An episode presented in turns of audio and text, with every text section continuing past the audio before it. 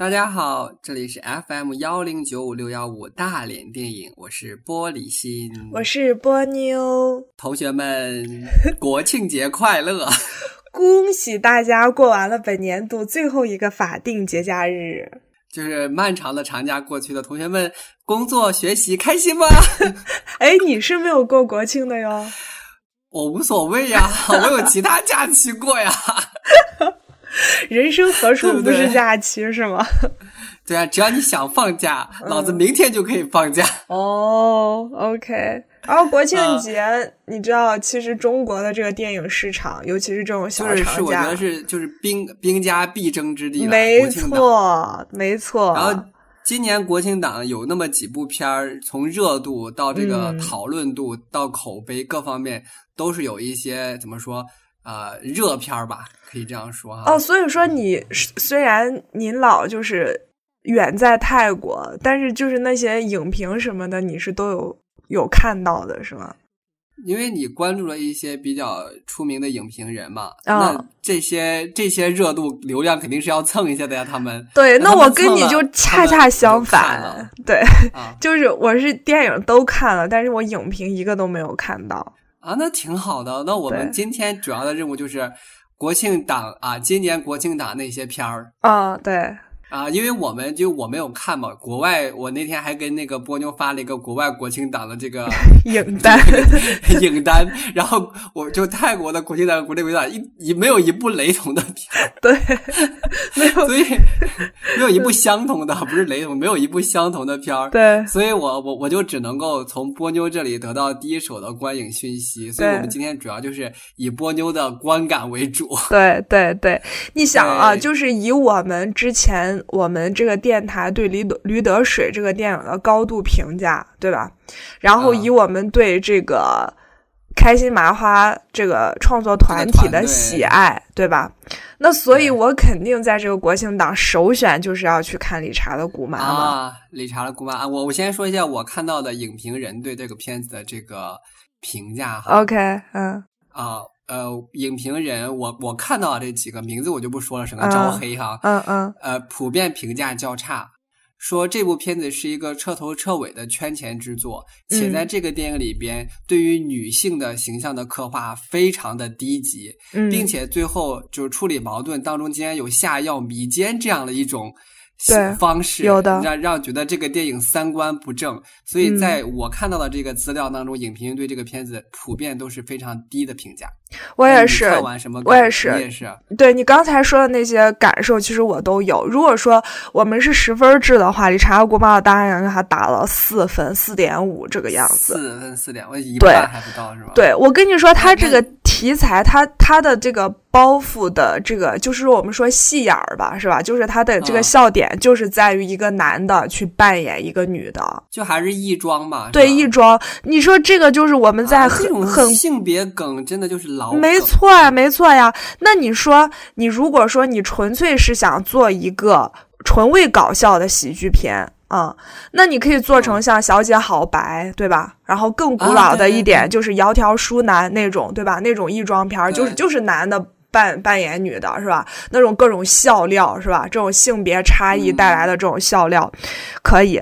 但是我就发现开心麻花这个，哎，这个团队现在他们。就是做着电影里面的主题在反思的那些错事儿，就是你会发现，呃，理查的姑妈往前推《西红柿首富》，再往推《羞羞的铁拳》，《羞羞的铁拳》还可以了，对，还可以。我们就说《西红柿首富》，理查的姑妈，她好像都竭力的想在探讨金钱和人生之间的关系。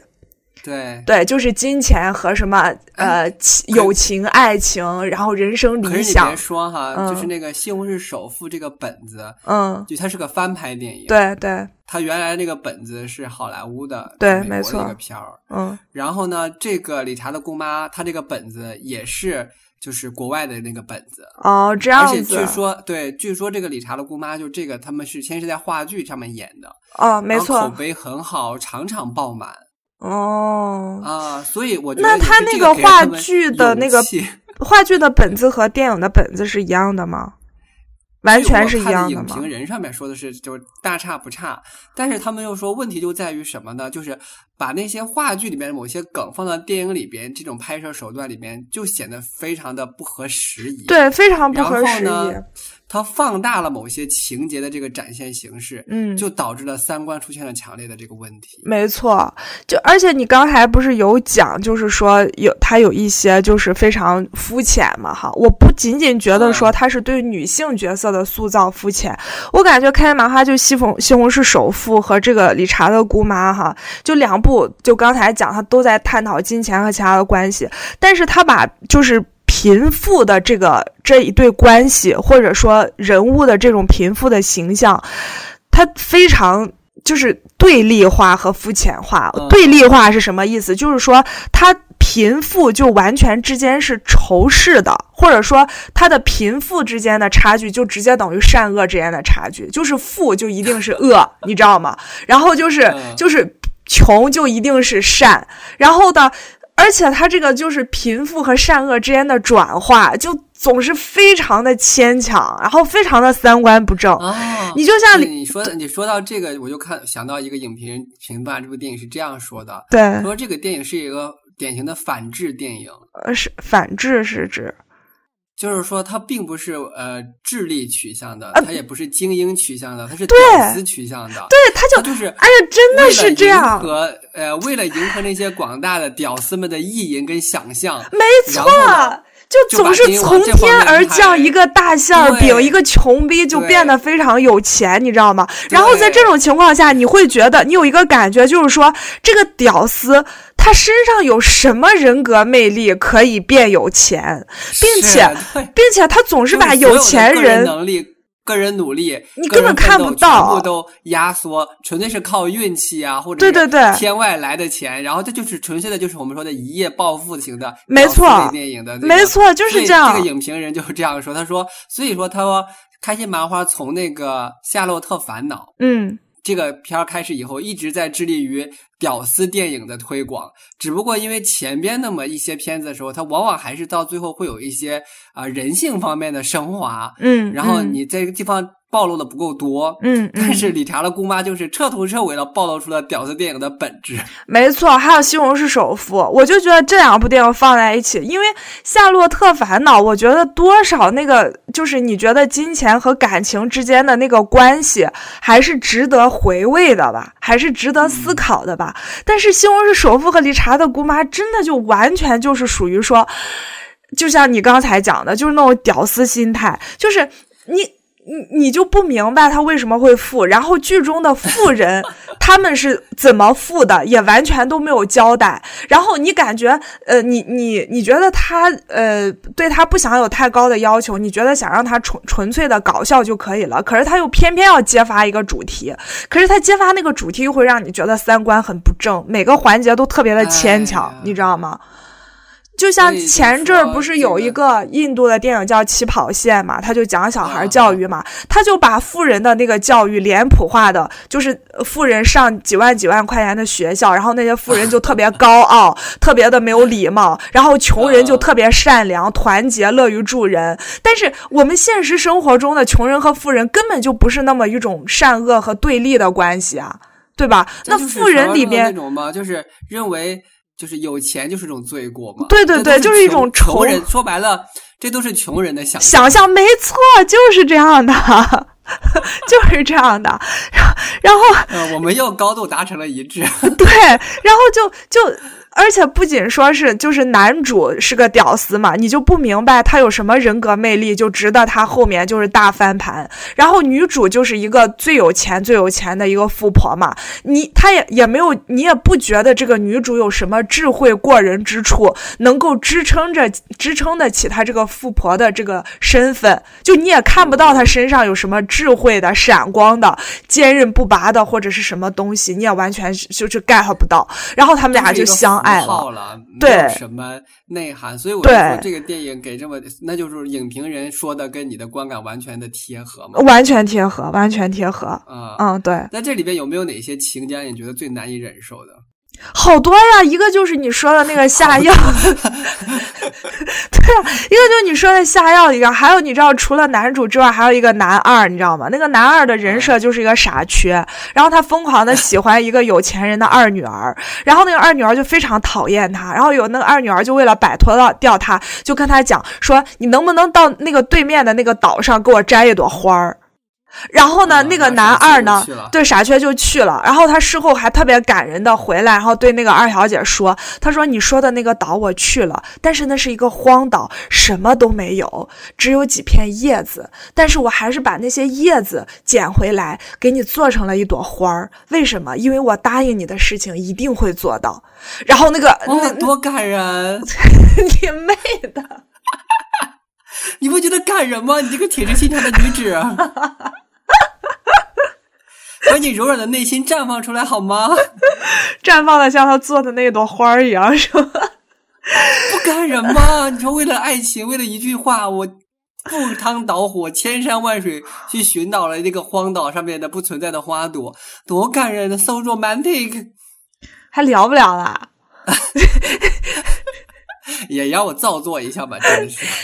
对啊，然后就是这种各各种各样的，然后后来还搞那个三个人结婚，你知道吗？就是两个男的都在争那个最有钱的那个富婆，然后她就要同时嫁给两个男人，反正就是各种笑点，然后比较老套，然后呢，呃，你知道梗也很老套。而且我还看了一个影评人这样评论，他就说。就特别不理解这个演员的选择。他说那个男主啊，忘了叫啥了，我都。他说那个男主男装女装，只不过就是一顶假发和是王大锤吧？好像是叫王大锤。就是说，就能不能用点心？就是瞎子都看得出来他是男扮女装。对啊，对啊，就是这个哇，你就就瞎子都知道这个是就是。我都感觉这个电影，我估计它前后就是连磨本子带拍出来啊，我估计都不超过俩月时间。唉，就特别特别闹着玩儿，你知道吗？哎呦，真的是，我觉得，我觉得，我不知道这是开心麻花它独有的一种商业思维，还是就是他就是想赚一把就跑。就反正我觉得他现在已经开始在严重的透支他们的创作尊严了，真的就在在透支他们的创作尊严。我我觉得，我们嗯，这一步就先讲到这里吧。你有什么要补充的吗？没有，没有，就是当时在这个，就是在理查和姑妈看完，就是虽然我是不满的啊，但是你确实是轻松的，you know。嗯，就是你，所以还是他还是满足了他基本的诉求嘛。啊，就是就是你满足了一个爆米花电影的一个对一个一个一个基本的那种带给你的一种观感吧。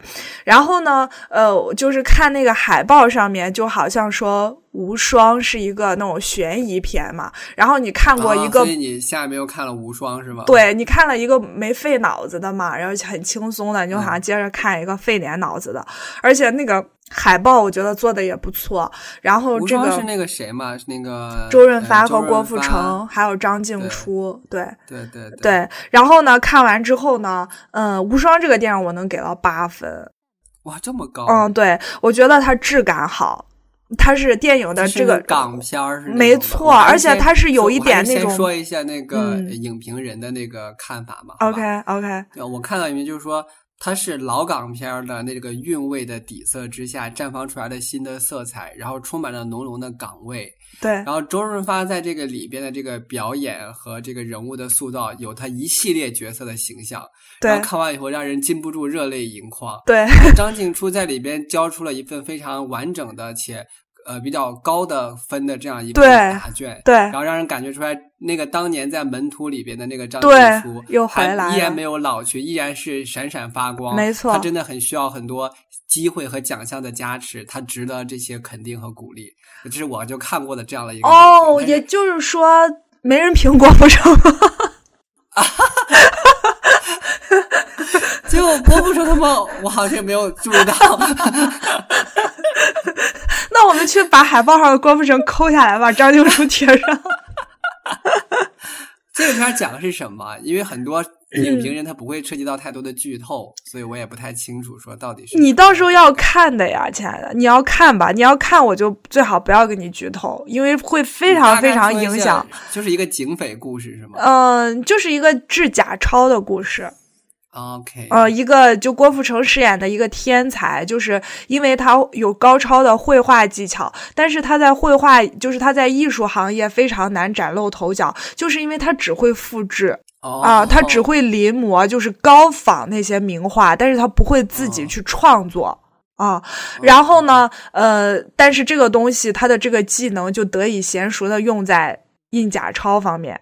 啊就比如说画，对，画那个美钞上面富兰克林的那个头像，他能画的就分毫不差。对，然后他们就是有一个天才耶。对，然后他们就有一个团队来做这个假钞，就讲的这么一个故事。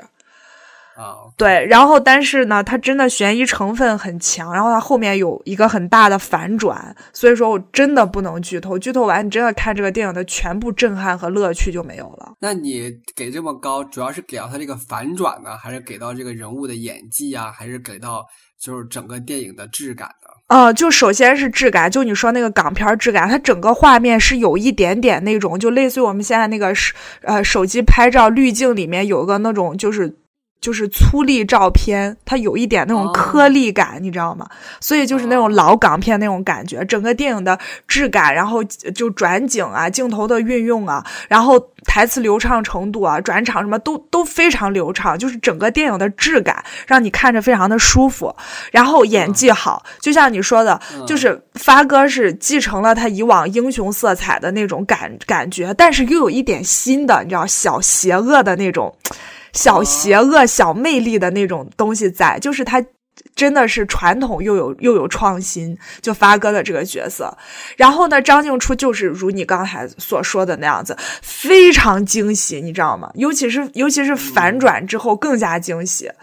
然后呢，郭富城我也不知道为什么没有人提，但是我会发现我要提起他的时候，我也挺语塞的，我不知道该说些什么。就是很完整的完成了这个工作啊！对对对，就是嗯，小郭可以哦，加油！就是想拍拍他的肩膀说加油。对，然后这个故事的讲述也很好，就是他的他的讲述就是呃穿插呀、倒叙啊、正叙啊、回忆啊，然后等等的这种手法，就是故事讲的也都非常的流畅以及巧妙，而且不沉闷。但是反而照照你这样说，那为啥没没给他满分呢？你听听我说完啊，好的还没夸完，还有就是它力与美的一种结合，你知道吗？我我觉得就国产电影里面很少有这种力呢，就是说它那种枪战、暴力、血腥、打斗的这些，就是让你感觉到就那种拳拳到肉，那种雄性荷尔蒙激发，你知道那种。那种场面，你知道吗？就是力量之美，然后它还有就是柔美，就是艺术之美。像他绘画的时候啊，就是笔尖的特写，然后那个作品的特写，然后包括一些光影的一些运用，就是你又能感觉到艺术之美、流动之美、视觉之美，就是整个这个画面每一帧每一帧画面那种力与美的结合，也让你很享受啊。然后呢，我还要表扬他的这个电影名字起的也非常好。就是你想一想，看起来的，对他讲的是一个假钞复制的一个故事啊，然后。呃，还有一些我不能给你剧透的一些点，就是他的这个电影名字很好的升华了整部电影，就是说属于你看完这个电影之后，你再回头去看他这个名字，就说哦，对，没错，另外一层的含义，对你就会发现什么叫无双，就是世界上没有任何东西是可以复制的，货币不能，人不能，爱情不能。啊，你知道没有任何东西可以复制的。好，那为什么说是给八分没有给满分呢？就是反而我觉得他那个反转不太好，这也是啊。你刚不是说这是他的主要的精髓所在？精髓就是是故事的精髓，就是是他这个故事的精髓。对，但是我们之前在我们很多节目里面都讨论过这个问题，反转是很难拍好的。啊，对，出人意料，但是又情理之中。对你，你，你很多反转都让人觉得说是一种刻意为之的，就是你不反转，明明这个故事也没有任何疑疑惑的地方，就是你，你偏偏就要硬要反转一下，你知道吧？所以说这个故事也有这个，就是它前半部分伏笔不足，但是呢，我又觉得可能是我。没有二刷的原因，我觉得这是一部值得二刷的电影。可能你二刷之后，可能会发现一些更为细节性的东西。对，OK，对，所以我当时就看了之后就就很满意啊，就觉得这个阵容啊，对吧？然后这个手笔啊，都是都是可以的，所以又重燃了对这个 就是观影的激情，对国庆档的深沉的爱。对于是就是。嗯，马不停蹄，我又追了影，就是又去把影给看了。张艺谋的国师的新作影。对，来，那你先说一下影评。我看到的影评比较两极化，对于这部作品，哦，然后有有说好的，说好的时候就说它依然充满了这个张艺谋典型的对于色彩和场景以及这个就是画面的这个高度的把控能力，嗯嗯，然后尤其是对于一些血腥镜头、残忍的这种表现，嗯，然后非常有那种什么罪恶都市啊，就之类的那种，嗯嗯，就是嗯那些片子的那种风格跟那个什么，然后就说这个电影的话也有一些日本电影的那种。这个色彩和味道在，嗯嗯，然后呢，这个是好的一方面。然后我，但是我看到的反对方面的，就是给差评的声音更多一些。给差评的主要原因在于，嗯，第一是在于这个故事上面，嗯，就觉得这个故事讲到最后，嗯，就是用了一个能够特别容易能够理解的讲明白的事儿，结果用个大范围的篇幅去讲一个，嗯嗯，就不需要用这么多篇幅和体量。嗯，第二就是呃。在这个主题的这个反应上面，说张艺谋现在对于主题的把握已经非常的薄弱了。嗯，他并没有，就好像说的这个，我因为我也没有具体看，他说这个影这个讲的是最后这个影子的这个人物的这个，嗯，就影评人觉得应该是他的自我救赎跟自我身份的认知。嗯嗯。但是这个电影里边反而在这方面琢磨不多，这只是为了一个故事的服务。嗯。然后并没有关注于这个人物内心世界的挣扎，嗯嗯。然后第三个就是在人物演技方面，觉得所有人的演技都合格了，可是都存在着除了那个王千源以外，嗯，都存在着用力过猛的现象，嗯嗯。尤其是说的男主跟女主，说到邓超。用力过猛的地方太多，尤其是在表现生死场景的时候啊，各种各样的那种的。嗯，然后包括那个孙俪，就是演什么就有都有都现在都有甄嬛的影子。嗯，然后说到那个关晓彤，嗯，就说万年人设不变，嗯，就是那种呃大大咧咧的大妞傻丫头，嗯啊，然后就是就好像是从那个呃。那个孙红雷的闺女啊，这好多这些人的闺女的结合体，嗯，没有任何的这个人设方面的突破，嗯，然后且演技也就是还好，嗯嗯嗯嗯，啊，就是大家都会看得出来说你你想要这样演，嗯，就是你应该这样演，啊，他就是那样演的，所以就最后就反映到说张艺谋在调教演员这方面是不太合格的，嗯，所有演员都没有给出出色的答卷，但是都合格了，仅此而已，而他们很多时候合格也是出于他们自己个人表演经验的推动，而并不是出于导演的功力，哦，啊，然后到最后就是说建议这个电影要分级，因为血腥的场面太过于可怕。然后会造成很多年幼的小孩子的那些心理上的障碍，就里面有一些影评就说，看的时候就是全家组团去看的那种，旁边的那种的，就小孩子就一开始很很开心，看到最后就已经就是吓得说不出来话了那种的，尤其是说到什么有一两幕什么关晓彤死的时候啊，还是什么的，嗯，说那些什么血呀什么的啊，就就是乱飞四射，然后就太真实，就在大荧幕下面给孩子可能会造成不可磨灭的影响，所以建议。分级，这就是我看到的基本上一些评论。那到你了，我说完了，你突然发出了尴尬的冷笑。你在干笑什么？我是站，我是站你说的那个第一个极端啊，就是好的极端。对，因为我是这样感觉的哈，我是你可以想，就是所谓大师。就是所谓大师，他真的他的这个艺术创作到了一定阶段的时候，他并不是就不是在他一个成长阶段，你知道吗？他需要去调教演员，对他需要去磨砺情节，他需要去想这个情节怎么去调动观众的胃口。他我觉得大师是已经过了那个阶段，而大师你就想就是比如说像我们就是如果说是学术专业的大牛或者什么，他到了晚年或者怎么样，他很可能他就是纯粹就是出于个人兴趣，他去研究一个问题。那导演也是，我觉得这个电影首先真的是就就是像那个好的影评所说的那样，它还是带有强烈的张艺谋风格印章的一个作品。我感觉他所谓大师，就是说他可能真的就是历史长河里面真的特别小的一个不起眼的小故事，引起了他的兴趣，他想去表达，他想用什么媒介去表达。正逢这个故事在他心中激荡出来了某一种艺术感觉，比如说这个影就激荡出来了他一种关于水墨画的一种感觉。嗯，那这在我们国产电影里面没有过这样的艺术表达形式，就整个电影水墨动画片啊。你怎么地？你觉得动画片不是电影类的表现形式？它不是人演的呀。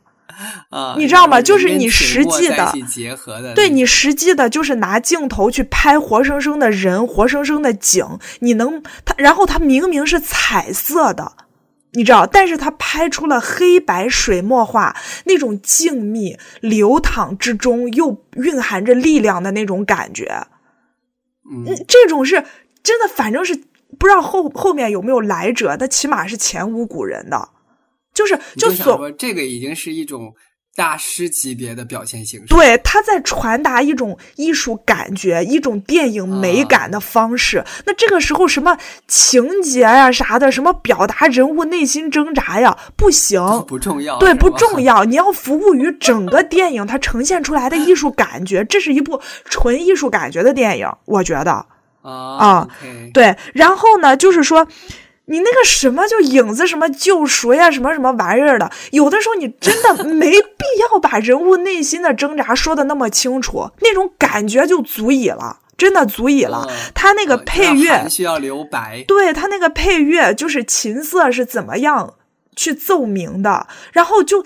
那个转场是怎么转的？然后那个那个就是人物在画面的哪个部分，然后配合他这个人物的其他的画面的色彩、光影的运用，有很多方面可以去表现他人物的内心，不一定非得靠狰狞的五官和他的旁白和他那种什么样激烈的肢体动作，对吧？啊，然后你再说到他再说到演员呀什么的这一部分，我感觉用力过猛什么的也也是这样。这不是一个纪录片儿，它不是一个写实的一个电影，它真的纯粹的就是一种感觉。而我觉得在这个感觉的没有，就是看他们的表演时候有没有出戏的地方？没有，没有，没有。就你你是觉得他们所有的表演在在在那个电影的那个氛围当中完全合理，完全合理，除了孙俪，完全嵌合。啊，除了孙 孙俪是有一点点，就是不知道。那我觉得他可能，我不知道是你上一期谈到的他表演套路的问题，还是说甄甄嬛这个角色太过深入人心的问题。反正不行，就确确实实的也会老老老觉得是是甄嬛。我看一个影评人写的特别搞笑，他说我我在看电影时候，我老害怕孙俪一扶额头，然后就说去 说出甄嬛的台词。对，就是就是除了孙俪，真的就是有一点那个。之外，那画面是不是很血腥？嗯嗯，也没有，我个人不觉得。而且分级你怎么分级？这是制度的问题，又不是电影的问题。嗯，那无双也很血腥啊。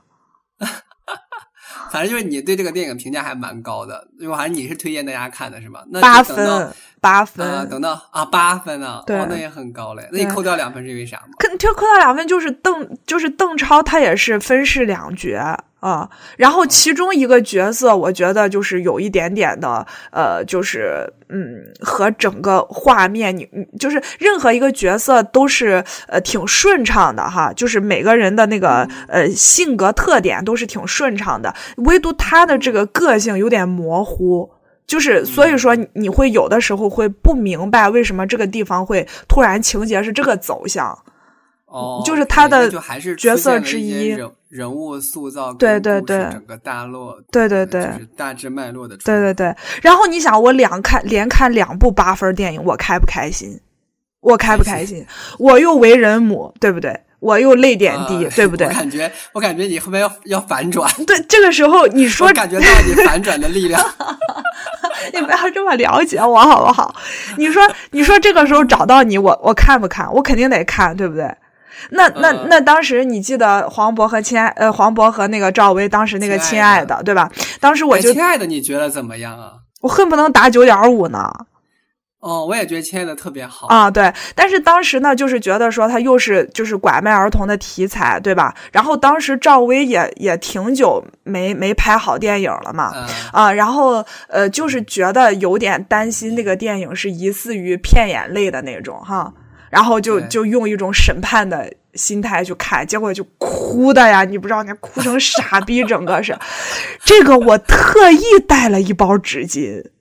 你说那个找到你，对，特我眼眶都没红一下你知道吗？就是会吧？我觉得这个就是还是要还是先说一下影评人对于这个片子的这个评价，我们再一起带入进来，好吧？嗯嗯。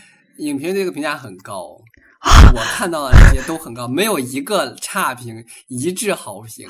好评主要集中在哪儿？第一个觉得这个题材非常的现实主义。啊，然后第二觉得，在这个 你怎么了？你还好吗？你你需要这样子表达这种态，需要这样子方式表达态度吗？需要。你说。然后第二点就是演演员的表演，嗯，说都非常的入情入理，尤其是姚晨在垃圾堆里面找孩子吧，然后还有那个马伊琍出素颜出演，就有一种宁平静之中打动人心的力量。然后。然后就说这个片子是整个国庆档最值得看的片子，是黑马中的黑马。好了，我说完了，你你是怎么你生理不适了吗？我的天！Hello，你还好吗？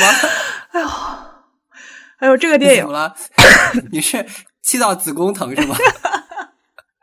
抽搐，你知道吗？让我喝口水啊，不然我怕骂破音。又怎么了嘛？我又没有看过这个电影，你也不需要太太那个什么，你不需要保留火力，你尽管开炮。这个电影呢，你不用去看啊，我呢就直接跟你剧透。你都这么恨这个电影，其他片就是我不给你剧透，你去看啊。这个片你有点基本的尊重好吧？就马伊琍是姚晨家一个保姆啊啊，然后姚晨呢个人是。离婚正在打官司，对他本人也是一个离婚律师。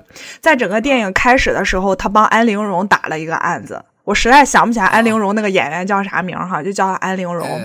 OK，对，然后呢，他就是为安陵容的老公去争取抚养权的。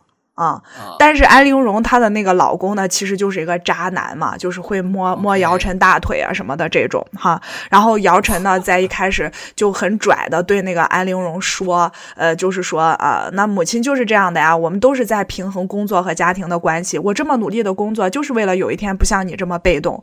因为安陵容为了呃看孩子，就是辞职在家，然后又因为老公在自己孕期出轨呢，然后她还一度产后抑郁，精神不稳定。啊，所以就是基于这些原因呢，就是孩子就不能判给他。然后姚晨就在他跟前说啊，我这么努力工作，就是为了不像你这么被动哈。然后回家呢，就发现孩子丢了，啪啪打脸是吧？对，回家发现孩子丢了，咋丢了呢？就是马伊琍给他抱走了哈。然后这他他就开始去找嘛，然后慢慢的就顺藤摸瓜摸出来马伊琍的整个故事哈。马伊琍咋回事呢？完可能也是穷山沟沟出来的哈。然后到了这个某一个城市去，完事儿了就碰见一个男的，然后就结。婚，然后呢？结婚的当天，他俩就打起来了，就是她老公就有明显的家暴的倾向，他俩就打起来了。然后马伊琍当时还回泼了她老公一个耳光，你知道吗？但是呢，还是结婚了。结婚了之后呢，她老公老把她打的鼻青脸肿的，然后她还怀孕了，怀孕了就生下这小孩儿，马伊琍的小孩儿。生下小孩之后呢，有先天性什么肝，就是什么胆道闭锁还是什么，对某一种先天疾病，然后就说要巨额的医疗费去治，然后她老公意思。就说没钱不治就不管了嘛，然后马伊琍就没辙嘛，然后就开始去做那个小姐，就是跳陪舞小姐啊什么什么的，就挣钱。然后在她做陪舞小姐的过程中呢，就认识了一个金链子，嗯，就就认识了一个金链子，一个那种就小混混那小男孩，就是个骗子嘛，然后到处借高利贷的。但是那个骗子就对这个女孩就特别好，对马伊琍就特别好，到处帮她筹钱呀什么什么的。后来呢？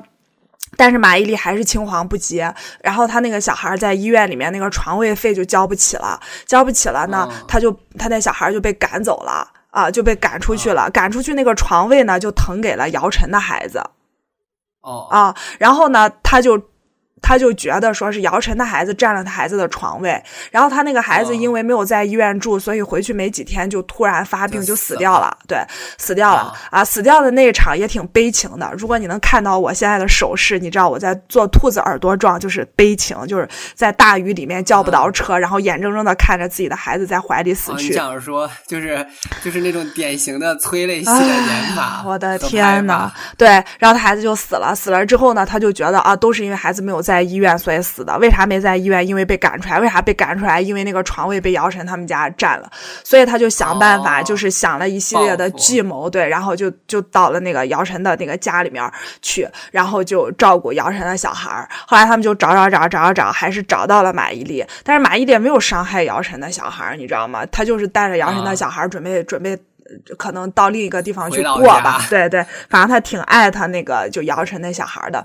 完了之后呢，就快要被逮着的时候，他们不都在船上嘛，然后马伊琍就跳海了，然后呢。呃，然后呢，呃，姚晨就又回到了那个安陵容的那个案子里面去，然后就说，呃，恳请法官把这个考虑把抚养权判给这个安陵容，然后那个，呃，这他他他前夫这边老娘不干了，然后就走了，呃，然后就这样，然后最后就说了一段看似非常就是振聋发聩，好像就是给予人类前所未有的反思的话，然后就说什么我我们总在讴歌母亲的伟大，其实我们应该感谢的是。是孩子，呃，就是孩子教我们，呃，无呃无所畏惧、不不计付出的去爱什么什么的，呃，是孩子教会了我们爱啊，对。然后这个社会对女人的要求就总是很高很高啊，反正就是各种吧，就就这样子的话。好，故事讲完了，请问阁下您有什么感受呢？我我真不明白啊。让我平静一下，就是一个奇情故事吗？哎，我们就就说，就是我看到一些我的朋友圈，就是朋友哈，微博上的朋友看过的，有说，就是说向片中的三位伟大的母亲致敬哈。我们就先说马伊琍哈，你结婚的当天，你新郎官夸你，你都敢立刻的反夸回去，你是有魄力的。然后事后呢，你做陪舞小姐，包括你，你伪装打入姚晨内部，你是有脑子的，有有勇有谋。对你这么一个人，你非要嫁给一个家暴的人吗？他打你，你不能跑吗？那又这可能就是观念方面的差异，并不代表说他不聪明。就有些是这样的，就我们就又要说回来一些，比如说这个《如懿传》里边这个令妃，嗯。明白这个这个这个这种人吧？就他的眼界如此，但是你不能说他不聪明。嗯嗯，就这一点，我是觉得，我就即便我没有看电影，我也能够理解，说就是有一些人，他有那种蔫坏蔫坏的那种。哦哦，就是说是他的这个观念问题，对吧？对，就这个跟智慧上，这不呸，不是智慧，嗯，这跟脑袋瓜子好不好使不是一回事儿，嗯嗯，他想不明白，他想不到那一层，但是你说他使坏，各顶各的好，嗯嗯嗯。然后他那种，但是我不我不太明白的一点就是这个人设，就是这个故事，嗯，到最后落足于母爱的伟大，就是啊，奇怪，对啊，他他落足的点有这样几点，就是第一，说是社会对母亲的要求，就是对女人的要求很高，但是。他这个论点是客观存在的，就是可能社会对女性的一些就是角色吧，对要求是高。可是你这个电影并没有体现出来这一点，你只体现出来你的女主。都因为每个人的局限性，你过得很苦。他并没有体现出来社会对你，你知道，就是当时马伊琍住在医院的时候，她床位费交不上，就是从这个电影的台词里面有体现出来，就是医护人员都进对他进行了多次的众筹，就是社会并没有为难他。你知道吗？然后他他出来找工作什么的也都能也都能挣到钱，对吧？不管是这个 KTV 市场还是家政市场，都给他有这个生存的机会。而且他在医院的时候，他孩子还有同病房的人帮他看着，然后他自己到外面去挣钱。他他是不是想要想想要表现就是国家的不作为啊？我不知道，然后在这个电影里面，警察也都是很给力的，你知道吗？医生也都是蛮给力的。然后你根本就看不出来，就是说这个社会怎么为难这几个母亲了。你只能感觉到这几个母亲在呃，心理状态、自我平衡能力方面有一些些欠缺，但你不觉得这这是一个呼吁社会关注母亲的一个主题？然后你说母爱伟大，我真的就是只能看出来这些人就是各有各的蠢啊，各有各的加引号的蠢吧，就是。啊，就是说母爱不讨喜。对，母爱不是说因为你存在着，你在用自己的方式沉浸在自己那个角色里面爱着，你就是伟大的。就是有有些时候真的。然后我们再说姚晨这个角色哈，他拽的不得了。他跟安陵容说：“我也在平衡，你知道吗？亲爱我跟你讲，中间有个很瘆人的情节，就是马伊琍的孩子死完之后，马伊琍把他冻在了，把他的孩子冻在了姚晨家的冰箱里面，冷冻冰箱里面。”冷冻室，对，姚晨从来都没有发现过，这叫母爱吗？他连他孩子，他孩子哇哇哭的时候，他根本连让他孩子平静下来的能力都没有，他根本就没有一个带孩子、抚养孩子的能力，你知道吗？这叫什么母爱呢？就是人家好瘆人呐！对，人马伊琍能能唱两句歌就能把孩子哄睡着，但是他孩子在那哇哇哭，他就一点办法都没有。然后他就知道上班在外面受了气之后回来把气撒到马伊琍身上，然后自己开鞋柜的时候挤着手了就嗷嗷哭，这就姚晨的形象。然后姚晨在他离婚之前，孩子一直是奶奶带着的，就孩子是奶奶带着的。他离婚了，孩子奶奶想来看看他不让看，这怎么能体现出来母爱伟大呢？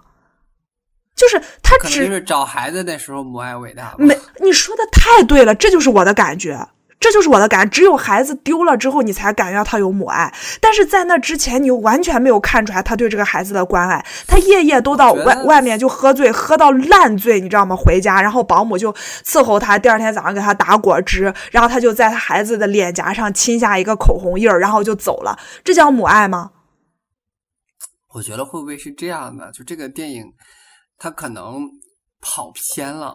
但是呢，它想要表达就是女性在整个社会中的这个生活状态，不管是强势的女性，但她为了事业就要牺牲一定的家庭，嗯，然后呢，这种呃弱势的女性，然后她为了养自己的孩子，尤其是病童这样的了，他就要牺牲自己的生活，嗯，然后包括那个呃安陵容那个角色说啊，因为安陵容就那个案子之后，他就一就一开始的那个案子之后，他就自杀了。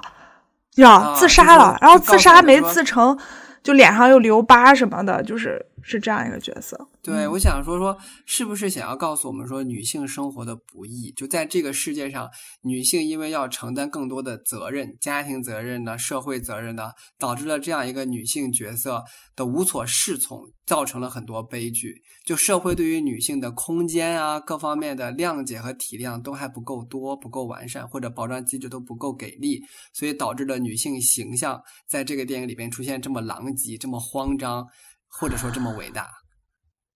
哦可能这样理解会不会好一些？就你要硬要说的话，我觉得也也算是找出了一个角度，可以让我平和一些。可是 啊，就不是硬要说，我是觉得说，听你刚刚那样说哈，这个故事的讲，它的讲述方法是有技巧的，它是通过一个故事带出了另一个故事。嗯，对对啊，然后在调查当中抽丝剥茧的。把这个马伊琍这个人物的形象整个丰满了起来。对。所以，他电影的讲述手法跟这个手段还是值得就是表扬的，因为这不是一个平铺直叙，它有一些玄机之之处。嗯。第二就是人物形象这个情节的发展，这样的一步一步来，它到底是为了为了什么服务？它最终那个主题是什么？因为我现在就已经越来越发现，说对于电影的这个观感呢，想要像我们小学的时候拿出来一个中心思想这种方法，并不适用于所有电影。嗯嗯。有些电影它可能就是截取了一个世界事件的一个片段，或者一个事件的这个过程。就放给你，你从里面能看到什么是你的个人修为？嗯嗯，啊，所以我在说，我我你等我看看完之后，你跟我说他表现了母爱，我是觉得，嗯，是啦，是有一些表现母爱，但是我又觉得，如果仅仅是母亲的形象，那么我觉得可能把它放纵在女性本身的形象，在这个社会各个角色之间的转变，你发现没？发现你刚刚说的这三个角色，就他们都代表是。女性角色的三个方面，就是母亲角色三个，一个就是工作的母亲，嗯，一个就是呃生病的母亲，要要把自己肉体都捐献出去，要嗯嗯帮呃嗯，帮助孩子这种母亲。嗯还有一个是什么？就是奋斗中的母亲在哎，就是因为这个。这个这个结完婚以后，然后这个要呃老公有问题，就还在挣扎中的这样的母亲，对，那他们都是为了孩子，都要选择一条奋斗的道路。嗯就比如说马伊琍，不呸，姚晨这个角色，你说她那么嗯拼干啥？嗯如果说不是为了孩子，他实际上不需要那么拼，嗯，她可以放弃孩子，对不嗯？对？嗯她要的这个孩子，他就需要那么拼。可是拼的时候呢，他又压力很大，他就只能够让保姆来带孩子，他自己去买醉。所以我在想说，这样子可能来看的话，他可能表达的并不是说母爱。如果是从母爱这个角度上来看的话，太肤浅了这个这个主题。嗯，它如果是表达是女性形象的这样的一种群像的体现，三种母亲的形象，三种女人的形象，在生活中的一些阶段，发现说社会对于母亲、对于女性形象的要求太多了，给予他们的帮助太少了，嗯可能是不是会立住脚一些些？嗯我不知道，我没有看电影啊，我只是觉得说这个故事听你说完了，老觉得不对劲儿，你知道吧？嗯嗯，所以就硬要给他一个合理的解释。对，就是，但是其实你说的这个之后呢，我也觉得说，嗯。你可能体现一个母亲就是艰难的群像哈，就是你你什么样的生活方式，只要是为了孩子，都会觉得很难。可是呢，你又难以心悦诚服，因为你总觉得他那个难是有他自己蠢的成分在里面。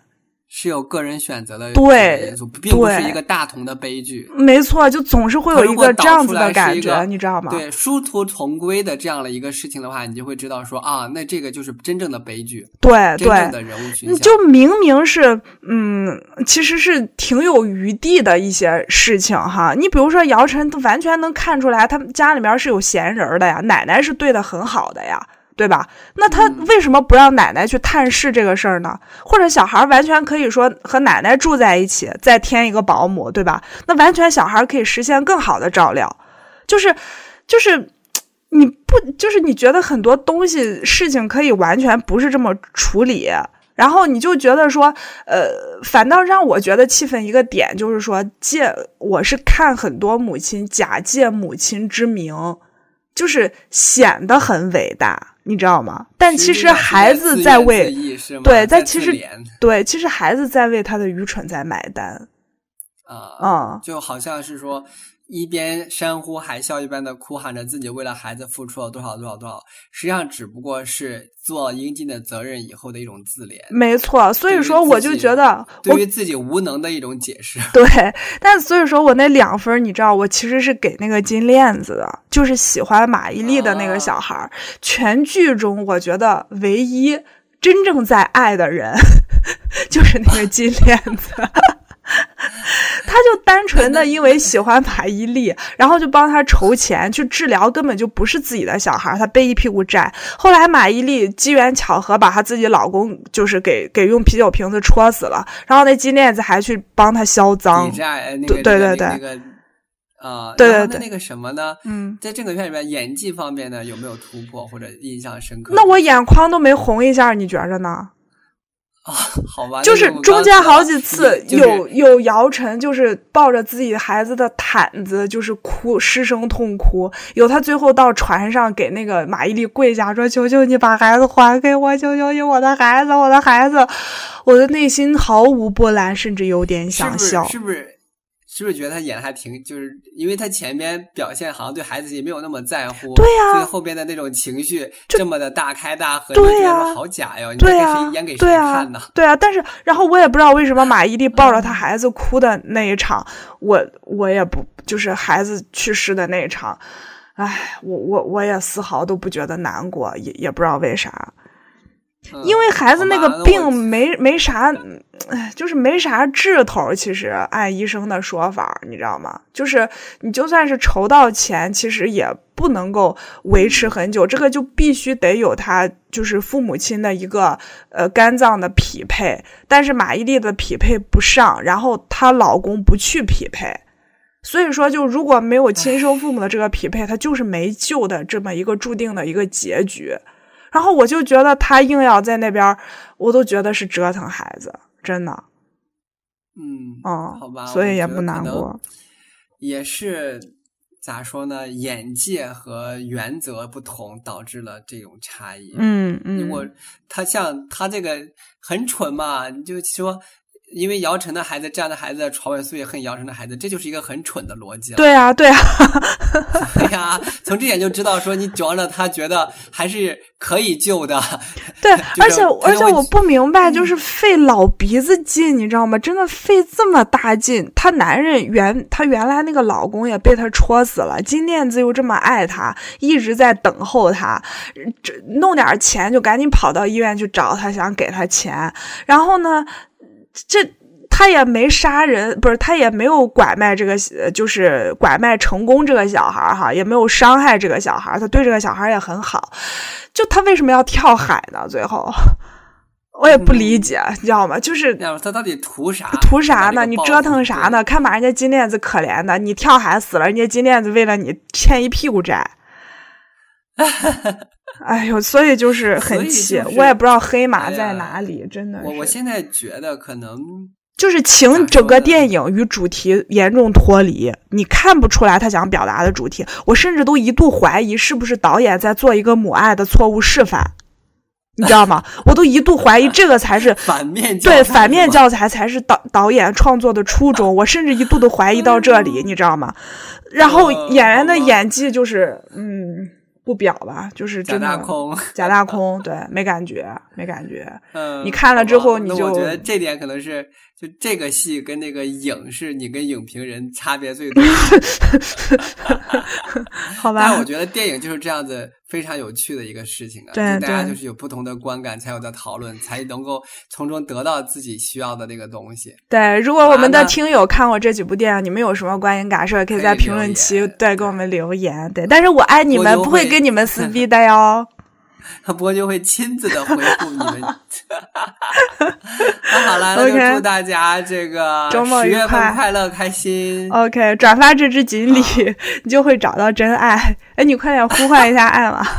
哦，对，有好多期都没有呼唤爱对了，对对对我都已经，哎呀，好吧，嗯，就希望以后每一个假期都不要自己一个人过了啊，哦，都可以尽快的找到那个人，可以跟他一起愉快的过假期，愉快的看电影，愉快的工作生活。好。快点来吧，我都已经呼唤了这么多年了，你他妈还不来，你什么意思啊？希望你早点找到他，但是他又不像找到你这么烂。啊？什么？我说希望你早点找到你那个他，但是他又不嗯像找到你这么烂。什么？他又不想找到我这么烂，什么意思啊？他又不像找到你这部电影这么烂。哦呦，你 真的是。我本来这么有艺术感的两句话，就被你反复的耳背，然后哎，解读到简直是，唉，好了，好了，那就祝大家周末愉快，拜拜。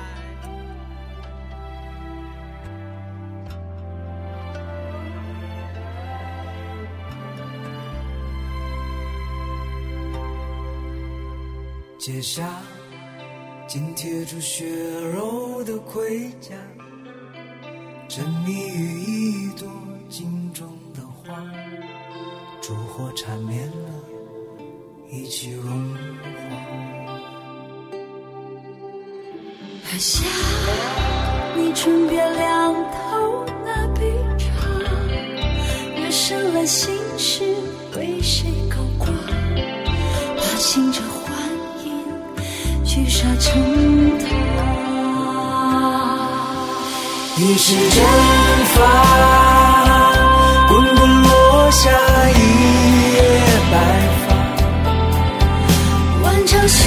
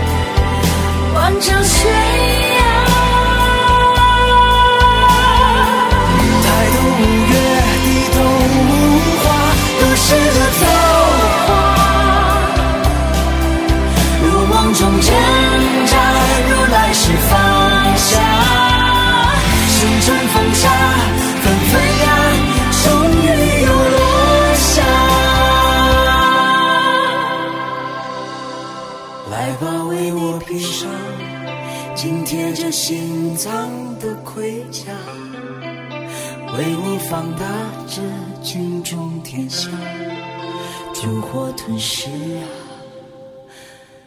永不融化。